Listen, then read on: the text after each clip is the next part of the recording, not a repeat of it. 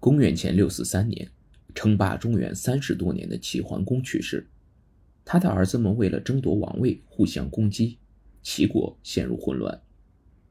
易牙、树雕、开方三人废掉了齐桓公立的太子公子昭，立公子无亏为君。公子昭逃到了宋国。齐桓公在世时，宋国国君宋襄公积极维护齐国霸权，与齐国的关系很好。齐桓公的儿子都是庶妾所生，地位平等，因此他担心自己死后诸子争位，就把公子昭托付给宋襄公。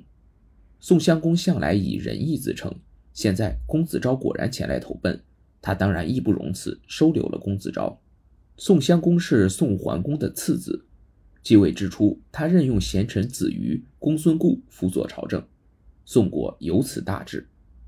宋国的壮大也点燃了宋襄公称霸诸侯的雄心。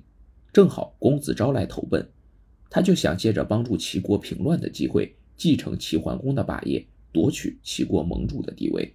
于是，宋襄公通知各国要护送公子昭回齐国去当国君。结果，只有魏、曹等几个小国派来些兵马。宋襄公就率领这四国联军杀向了齐国。齐国贵族本来就心向公子昭，现在还有宋国出兵相助，于是就联合起来杀了吴亏与树雕，赶走了易牙，把公子昭迎回，继承了王位，是为齐孝公。宋襄公以为平定齐国之乱，拥立了齐孝公，诸侯就会对宋国刮目相看，于是想趁热打铁，召集诸侯会盟，确定自己盟主的地位。此时。宋襄公已经以霸主自居了，滕国对宋国不服，宋襄公就扣押了滕宣公。接着，他邀曹、朱、曾几国在曹南会盟。曾国国君迟到，他就命朱文公把曾国国君当作祭品押去祭祀。秋天，因为曹国没有送羊给他，他觉得这样是对他的不敬，于是就发兵包围了曹国。宋襄公的蛮横引起了诸侯的不满。陈国国君陈穆公倡议重修齐桓公之好，联合鲁、蔡、楚、郑、齐等国在齐国结盟，表面上是怀念齐桓公，实际上是为了对抗宋襄公。这样，在诸侯中形成了楚、齐、郑、陈、蔡等国和图谋称霸的宋国及与之结盟的魏、朱、曹、华几国的两大阵营。宋襄公见自己不能服众，就想先取得楚国、齐国两大国的支持，以此。压服众诸侯，于是宋襄公派使者去楚国和齐国商量和他们会盟诸侯的事情。楚成王暗自讥笑宋襄公不自量力，本不想理会，但是大夫程德臣献计说，可以借此机会进军中原，争夺盟主之位。于是楚成王答应会准时赴会。公元前六三九年，宋襄公把齐孝公拉来，同楚国国君相聚在齐国的陆地，商讨会盟诸侯的事宜。宋襄公以为盟主地位得到齐楚的肯定，就居高临下以盟主自居，并自作主张地拟定了一份通告，称宋国要与诸侯会盟，共扶周天子，约定秋天在余地结盟。楚成王和齐孝公对宋襄公的做法虽心有不满，但碍于情面，便同意了通告的内容。秋天时，到余地会盟前，宋襄公的弟弟公子仪木觉得楚成王心思难测，担心宋襄公会被骗，劝他带上军队。宋襄公却说：“已经与楚国约好不带军队，不能不守信。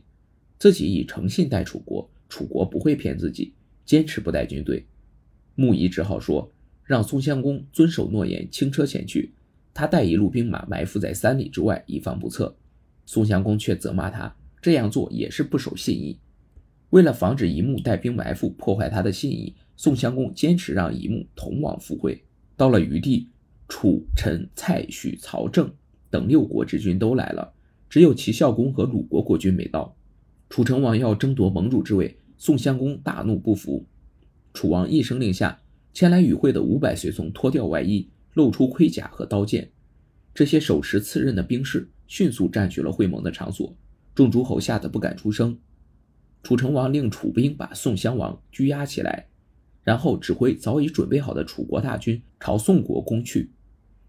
穆仪趁乱逃回宋国，团结宋人，坚守城池，顽强抵抗楚军，拒不投降，终使楚成王灭宋的阴谋未能得逞。楚成王把宋襄公带回楚国，以便可以要挟宋国。宋国大夫公孙固便故意放出消息，让穆仪继为宋国国君，这样宋襄公就对楚国没有一点用处了。后来在齐国和鲁国的调停下，楚成王这才放宋襄公回国。宋襄公回到宋国，穆仪马上退位，让襄公重登君位。由此，宋襄公对楚国怀恨在心，无奈楚国国力强盛，他也拿楚国没办法。这时的郑国国小力薄，是一个依靠大国的墙头草。此时见楚国强盛，就与楚亲近。不久，郑文公去楚国拜会楚成王，宋襄公认为这是个机会。想趁机讨伐郑国，出出胸中的恶气。公元前六三八年，怒气冲冲的宋襄公不顾公子穆仪与大司马公孙固的反对，联合魏、许、滕几个小国出兵伐郑。郑文公向楚国求救，楚国自然出兵救援，只是救兵没直接去帮助郑国抵抗宋国的军队，而是杀向了国内空虚的宋国。宋襄公不能兼顾，只好带领宋军星夜往回赶。宋楚两军列阵在洪水两岸。宋楚两军力量相差悬殊，但宋襄公报仇心切，准备同楚国交战。公孙固对宋襄公说：“宋国兵力弱小，抵挡不住楚国强大的兵力。楚国此行只为救郑，现在郑国已经解围，他们已经达到目的了，主张和楚国讲和。”宋襄公却说：“楚国再强也是不义之兵，宋国兵再弱也是仁义之师，不义是战胜不了仁义的。”于是，宋襄公坚持要和楚国一决雌雄，并特意做了一面绣有“仁义”二字的大旗，要用仁义打倒强悍的楚国。天亮后，楚军开始过河。公孙固献计说：“趁楚军渡过一半时就杀过去，到时一定让他们措手不及，就会获胜。”可宋襄公指着他的仁义之气说：“在人家渡河渡到一半时进攻是趁人之危，不合仁义之道。”于是不同意。楚军全部渡过河，乱糟糟的在河岸布阵。公孙固又献计说，趁楚军刚过河岸、立足未稳时发起进攻，还有取胜的机会。